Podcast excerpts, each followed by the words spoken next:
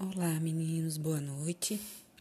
Hoje a prova vai iniciar o assunto com vocês sobre a Revolução Industrial do século XVIII na Inglaterra. Nas aulas passadas que tivemos em sala de aula ainda, é, a Pro conseguiu concluir com vocês os assuntos relacionados às teorias iluministas e às revoluções inglesas do século XVII. Infelizmente, nós não conseguimos fazer a nossa a avaliação, a primeira avaliação trimestral, mas é, daremos em, é, andamento ao nosso conteúdo e com a fé em Deus que todos nós temos, venceremos esse momento e retomaremos as nossas vidas de forma cotidiana e dentro da sala de aula.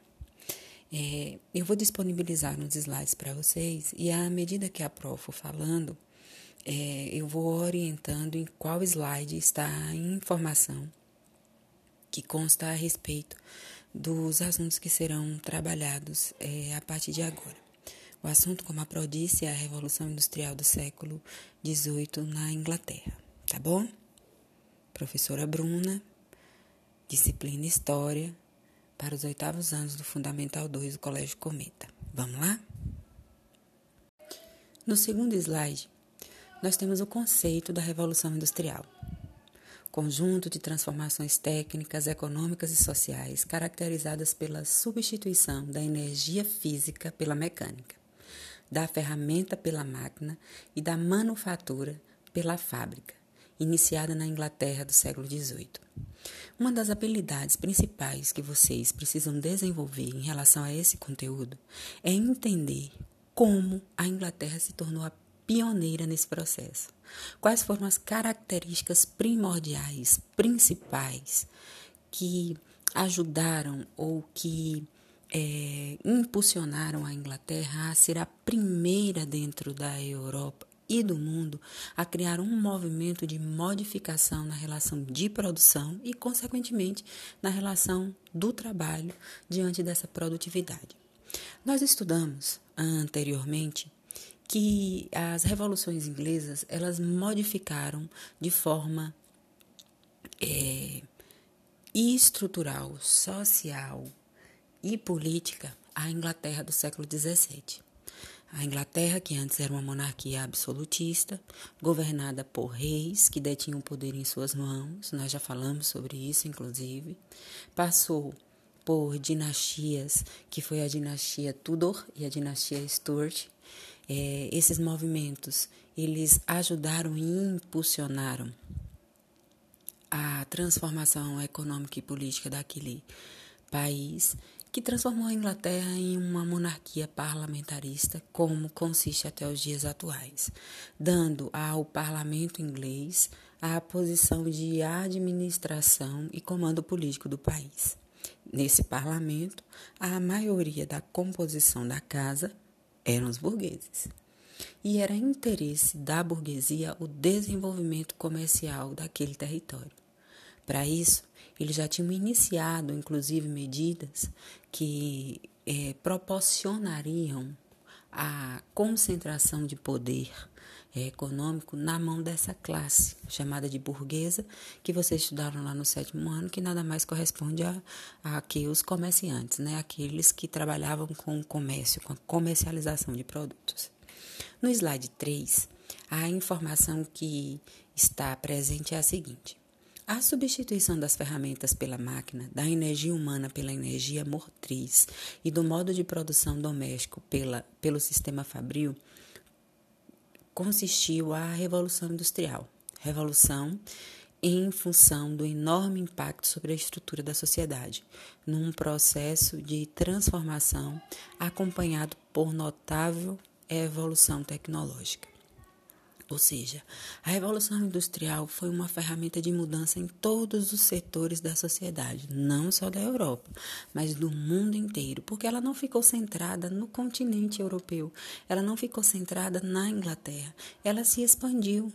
Ela rompeu todas as fronteiras e atingiu todos os territórios. É claro que não de forma igualitária, a todos os territórios do mundo, mas a todos os territórios do mundo foi dada o processo de largada para um novo movimento de produção em série, de tecnologia, de inovação, que transformou a relação de compra e venda do produto, de fabricação desse produto e a empregabilidade, ou seja, de como as pessoas agora estariam inseridas nesse processo, como elas iam fazer parte desse processo de trabalho, como elas trabalhariam agora nesse novo mecanismo chamado é, desenvolvimento industrial e tecnológico. No quarto slide, a Pro colocou aí para vocês um infográfico é, que tem uma ligação das revoluções que aconteceram, que proporcionaram à Inglaterra se tornar a pioneira nesse processo. Né? A, a oferta de mão de obra, o êxodo rural, com, na questão dos cercamentos, que é, os camponeses que viviam em terras comuns foram expulsos porque as terras foram privatizadas e esses camponeses passaram a peregrinar, andar dentro da Inglaterra e, diante desse desenvolvimento industrial, migraram para as cidades, formando grandes fluxos trabalhistas, ou seja, de mão de obra.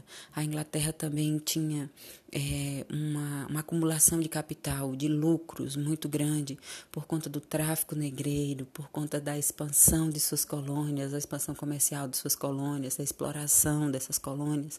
Um território dominado, rico em minério de ferro e carvão mineral, é, que proporcionaram um salto evolutivo nesse processo, ou seja, é, a Inglaterra ela é pioneira porque ela tinha condição econômica para isso. Ela tinha condição para investir, ela tinha condição de ofertar mercado consumidor e tinha condição também de ofertar mão de obra barata.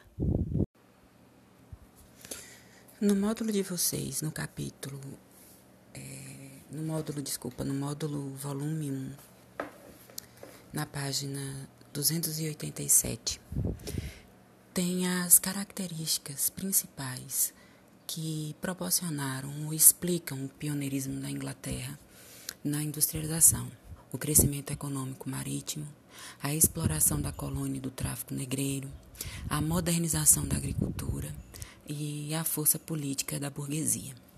Cada um desses temas vem em destaque na página 287. Por exemplo, o crescimento do comércio. O poderio marítimo inglês, que cresceu é, durante a dinastia Tudor, ganhou um novo impulso com os atos de navegação criados em 1651, lá nas revoluções inglesas, lá na Revolução Puritana. Ato esse criado por Oliver Cromwell, né, que se tornou líder da Revolução e mais tarde é, Lorde Protetor, o chefe do parlamento. É, é, esses atos fortaleceram a, Maria, a Marinha Mercante Inglesa ao estabelecer que o transporte de produtos entre a Inglaterra e suas colônias só poderia ser feito em navios britânicos ou dos próprios produtores. Tem a exploração das colônias e o tráfico negreiro, que também foi muito vantajoso para a Inglaterra em determinado período da história.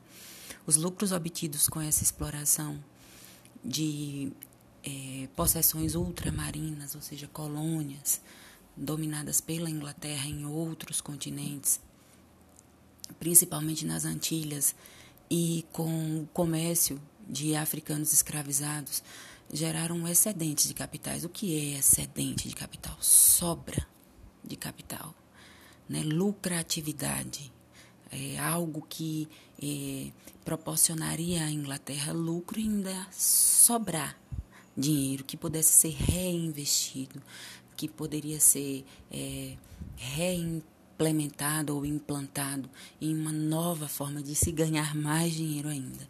E isso impulsionou as manufaturas têxteis é, inglesas, essas manufaturas que ganharam impulso desde a da lei dos cercamentos, quando os gentrins que eram aqueles burgueses criadores de ovelha, é, forneciam a matéria-prima, que era a lã dessas ovelhas, às indústrias ainda manufatureiras, porque não existia a força mecânica ainda de movimentação de máquinas para que é, houvesse uma produtividade em série. Então, a gente chama esse processo de manufaturas. A modernização da agricultura também foi outro fator importante, presente aí no infográfico do, do slide 4, que fala sobre as inovações tecnológicas na agricultura que permitiram aumentar a produção de alimentos. Somada a isso, a aceleração do crescimento é, dos cercamentos a partir do século XVIII é, resultou também na, no, na, no crescimento da criação de ovelhas, na expulsão dos camponeses das terras comuns. E a maioria deles formaram mão de obra, como a Pro já disse anteriormente, mão de obra barata das nascentes fábricas inglesas. A força política da burguesia é outro fator em destaque aí na página 287. Ao consolidar seu poder político após a Revolução Gloriosa em 1688, a grande burguesia inglesa criou condições para o desenvolvimento do capitalismo no país financiamento público da produção, é, construção e modernização de portos e navios, assinaturas e acordos de declaração de guerra, é, visando garantir mercados para produtos ingleses e criação de leis para estimular a livre concorrência. Além desses fatores, havia uma grande reserva de minério de ferro e carvão mineral. Isso porque é, as condições estruturais da Inglaterra elas estavam baseadas em uma classe econômica, a burguesia, que tinha promovido uma revolução, que tinha buscado um, um papel de destaque nessa sociedade antes absolutista, onde só existia privilégios para quem era nobre, e passaram a comandar a estrutura política desse país. No slide 5, eu disponibilizei para vocês de forma mais resumida as causas do pioneirismo inglês, que são os capitais acumulados, as colônias, os acordos comerciais na Europa, disponibilidade de mão de obra através do cercamento, né, dos campos, matéria-prima disponível, que é as reservas de carvão e a produção de lã. No slide 6, o mercado consumidor, colônia, países europeus e assalariados, é, burguesia no poder e estímulo ao lucro. No slide 7, nós começamos com um processo da relação de trabalho, evolução industrial.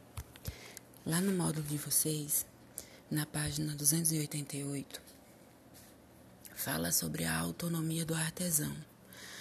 Qual era a relação de trabalho e como se executava esse trabalho antes da Revolução Industrial. A gente começa com o processo de artesanato, que era a principal forma de produção de utensílios básicos do cotidiano. Na página 288, vocês têm um texto que fala a respeito desse processo.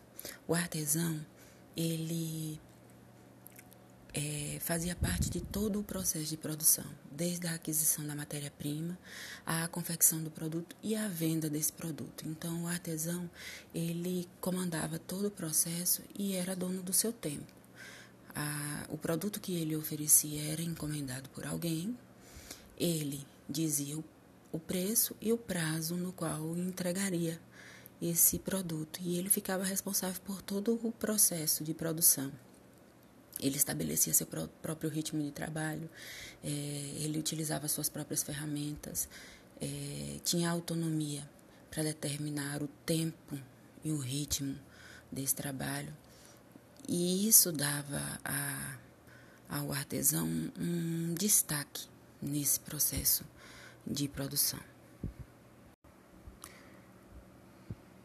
no terceiro parágrafo da página 288, é, descreve o seguinte: Durante os séculos XV e XVI, buscando acelerar a produção, empresários se associaram aos artesãos, desenvolvendo assim um sistema doméstico. Nele, o artesão recebia a matéria-prima e se comprometia a entregar a mercadoria pronta num determinado prazo para um empresário, que assim assumia a tarefa de comercialização.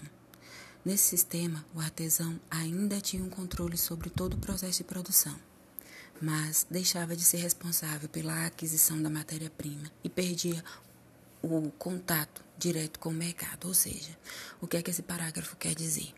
Porque com a, o crescimento populacional, a necessidade de mais produtos no mercado, de uma maior oferta desses produtos, é, entra aí nesse processo de produtividade um intermediário, o setor terceirizado, como nós podemos dizer, que nós chamamos de empresário. Esse empresário ele fornecia a matéria-prima ao artesão e encomendava o produto. Com o artesão agora só ficava a responsabilidade de confeccionar esse produto. No sentido de que, quando o empresário ele entregava a matéria-prima ao artesão, ele já contratava o artesão para desenvolver determinada função, vamos dar aqui o exemplo da confecção de determinados pares de sapato, e ali já era acordado um preço por aquele serviço. Então, tirava do artesão a, o, o processo inteiro de produção, desde a compra da matéria-prima até a venda desse produto. Agora, o artesão só trabalharia na confecção desse produto. Quem o venderia seria o empresário, que pagaria ao artesão apenas pela mão de obra empregada na produção.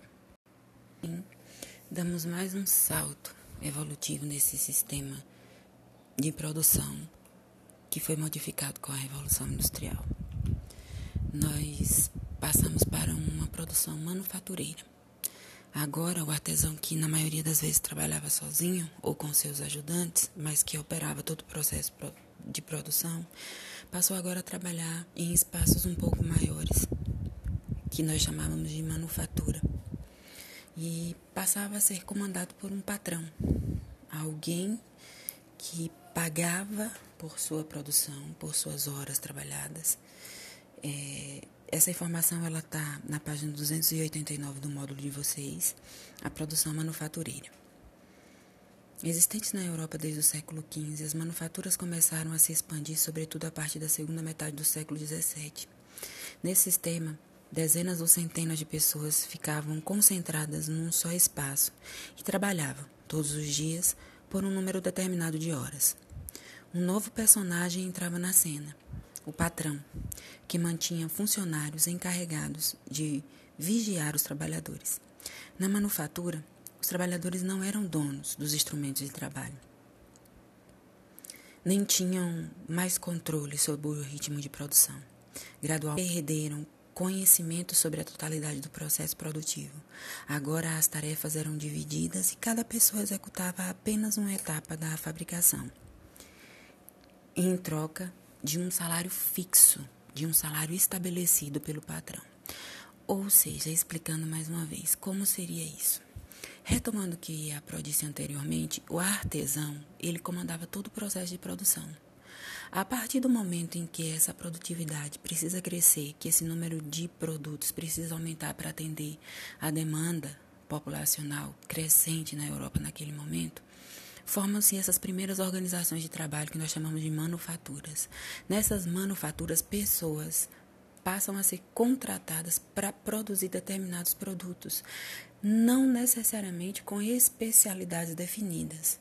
Voltando ao exemplo da fábrica de sapato ou seja, ou da produção de sapato. O artesão fazia todo o processo, ou seja, curtir o couro, moldar o couro, botar na forma, confeccionar o, sapato como um todo. Já no processo manufatureiro, cada um tem uma função, ou seja, um curte o couro, o outro molda, o outro cola a sola, o outro coloca os cadastros, ou seja, não existe ali naquele momento uma especialização na fabricação daquele produto ele passa por vários setores até que ele seja produzido. Assim como nos ateliês, o trabalho no interior das manufaturas também era feito de, de forma artesanal, com a força do homem, com auxílio de ferramentas e máquinas simples, como as rodas de fiar e os teares manuais.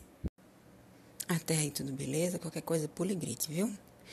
Dando seguimento ao conteúdo, vamos lá para a página 290 do módulo de vocês. Módulo 1, volume 1, oitavo ano, fundamental 2. Falamos sobre o processo da manufatura. E agora iremos falar sobre o processo da maquinofatura, dessa modificação no sistema de trabalho. A manufatura ela surge para tentar atender à exigência do mercado, essa necessidade de produtividade que era crescente na Europa, que está no mundo naquele momento. Então essas unidades de produção passaram a ficar um pouquinho maiores, mas a produção ainda era em pequena escala. havia uma predominância do trabalho manual a especialização e qualificação de trabalho quase não, não e os trabalhadores é, tentavam controlar ainda os meios de produção por conta do trabalho ser é, desenvolvido com a força humana. Com a necessidade crescente, principalmente entre os séculos 17 e 18, acontece na Inglaterra o que nós chamamos de Revolução Industrial. As manufaturas começam a ser substituídas pela maquinofatura. Mas isso só foi possível pelos investimentos proporcionados pela burguesia em tentar aumentar essa produtividade, em é, investir em pesquisas, em recursos que proporcionassem uma produção cada vez maior. E houve o um entendimento que essa produção poderia acontecer através do uso da tecnologia, de meios tecnológicos para substituição da força humana. Vamos ler comigo o texto presente na página 290 do módulo de vocês. A mecanização da produção. Na segunda metade do século XVIII, com a Revolução Industrial, a manufatura começou a ser substituída pela maquinofatura. Contínuos inventos no setor de fiação permitiram que as novas máquinas, operadas por poucos trabalhadores, aumentassem a velocidade e a precisão da produção. A tarefa do trabalhador era alimentar a máquina, controlar sua velocidade e zelar por sua manutenção. O setor têxtil foi pioneiro na industrialização. O fato de a produção artesanal têxtil ser uma das mais antigas, remontando às primeiras civilizações do Oriente Próximo, possibilitou que várias inovações fossem feitas no setor a, ao longo dos anos tanto no Oriente quanto no Ocidente. As viagens e transações comerciais muitas vezes permitiam que inovações técnicas dos dois lados fossem compartilhadas e difundidas. Sobre essa, esse compartilhamento de tecnologias e inovações, vocês estudaram sobre isso no sétimo ano, quando é, vocês estudaram sobre as cruzadas das novas tecnologias e os avanços é, desenvolvidos na Europa em decorrência às guerras santas que aconteceram no final da Idade Média, que levou ao, à expansão comercial da Europa e o crescimento do comércio e o fim do feudalismo. Um exemplo dessa, desse intercâmbio de conhecimento é o teor de fitas trazidos do Oriente e aperfeiçoado no Ocidente. Ele permitia tecer várias fitas ao mesmo tempo, com o emprego de um único operário. Ou seja, antes o que era necessário, um, uma larga participação de obra para a ser reduzida com o uso de novas tecnologias. O que antes era necessário 10 homens executando um trabalho para para desenvolver uma determinada tarefa, no caso da produção de determinado número de tecidos, com as inovações tecnológicas e a criação e aperfeiçoamento de algumas máquinas, esse número de força humana diminuiu consideravelmente. De 10, agora só se precisava utilizar apenas um. Então, nove desses é, empregados que viviam dessa função começaram a não mais fazer parte significativa dessa produção, dando aos empresários, aos investidores, uma possibilidade de ganho maior, né, de lucratividade maior, com gastos menores, no caso, pagando salários ou contratando é, empregados.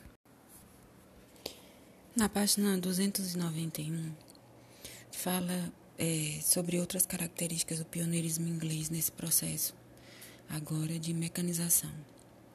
Lá no parágrafo 2 diz o seguinte: outra razão que explica o pioneirismo no setor têxtil na industrialização foi o interesse dos fabricantes em investir em inovações técnicas na produção, sem muitos custos. A Inglaterra já dominava o comércio mundial de tecidos manufaturados de algodão, que tinha dois fortes mercados: o tráfico de escravos na África, principalmente, e as colônias europeias na América. Antes de surgirem as primeiras fábricas, os tecidos de algodão comercializados pelos ingleses eram comprados principalmente na Índia, onde a Companhia Britânica das Índias Orientais exercia grande influência econômica, política e militar, companhia essa que pertencia à Inglaterra desde os atos de navegação. Além de vender tecidos a baixo custo para os mercadores ingleses, a Índia forneceu o algodão, a matéria-prima, que abasteceu as manufaturas e as primeiras fábricas têxteis criadas na Inglaterra. Resumindo a conjunção de experiência no setor de matéria-prima, capitais, mão de obra barata vinda dos campos, vastos mercados e leis de estimulação à livre iniciativa possibilitaram que a Inglaterra desse o grande salto na produção de tecidos. Assim foi criado o sistema fabril, ou seja, a indústria moderna reunindo máquinas operadas por trabalhadores. A fábrica era capaz de multiplicar a quantidade de artigos produzidos a um custo muito baixo. Veja só a informação final aí do parágrafo. Foi criado o sistema fabril, que está em negrito, ou seja, a indústria moderna, reunindo máquinas operadas por trabalhadores. O que é que isso significa? O trabalhador tinha perdido sua especialização, que foi construída lá quando ele era artesão. Ele era especialista em fabricar sapato, ele era especialista em fabricar roupas, ele era especialista em fabricar determinado artigo de uso doméstico. Agora ele apenas é um operador. Ele opera uma máquina. Quem executa a função da produção é a máquina. E isso muda todo o contexto de produção e de relação de trabalho na Europa e no mundo inteiro a partir daí.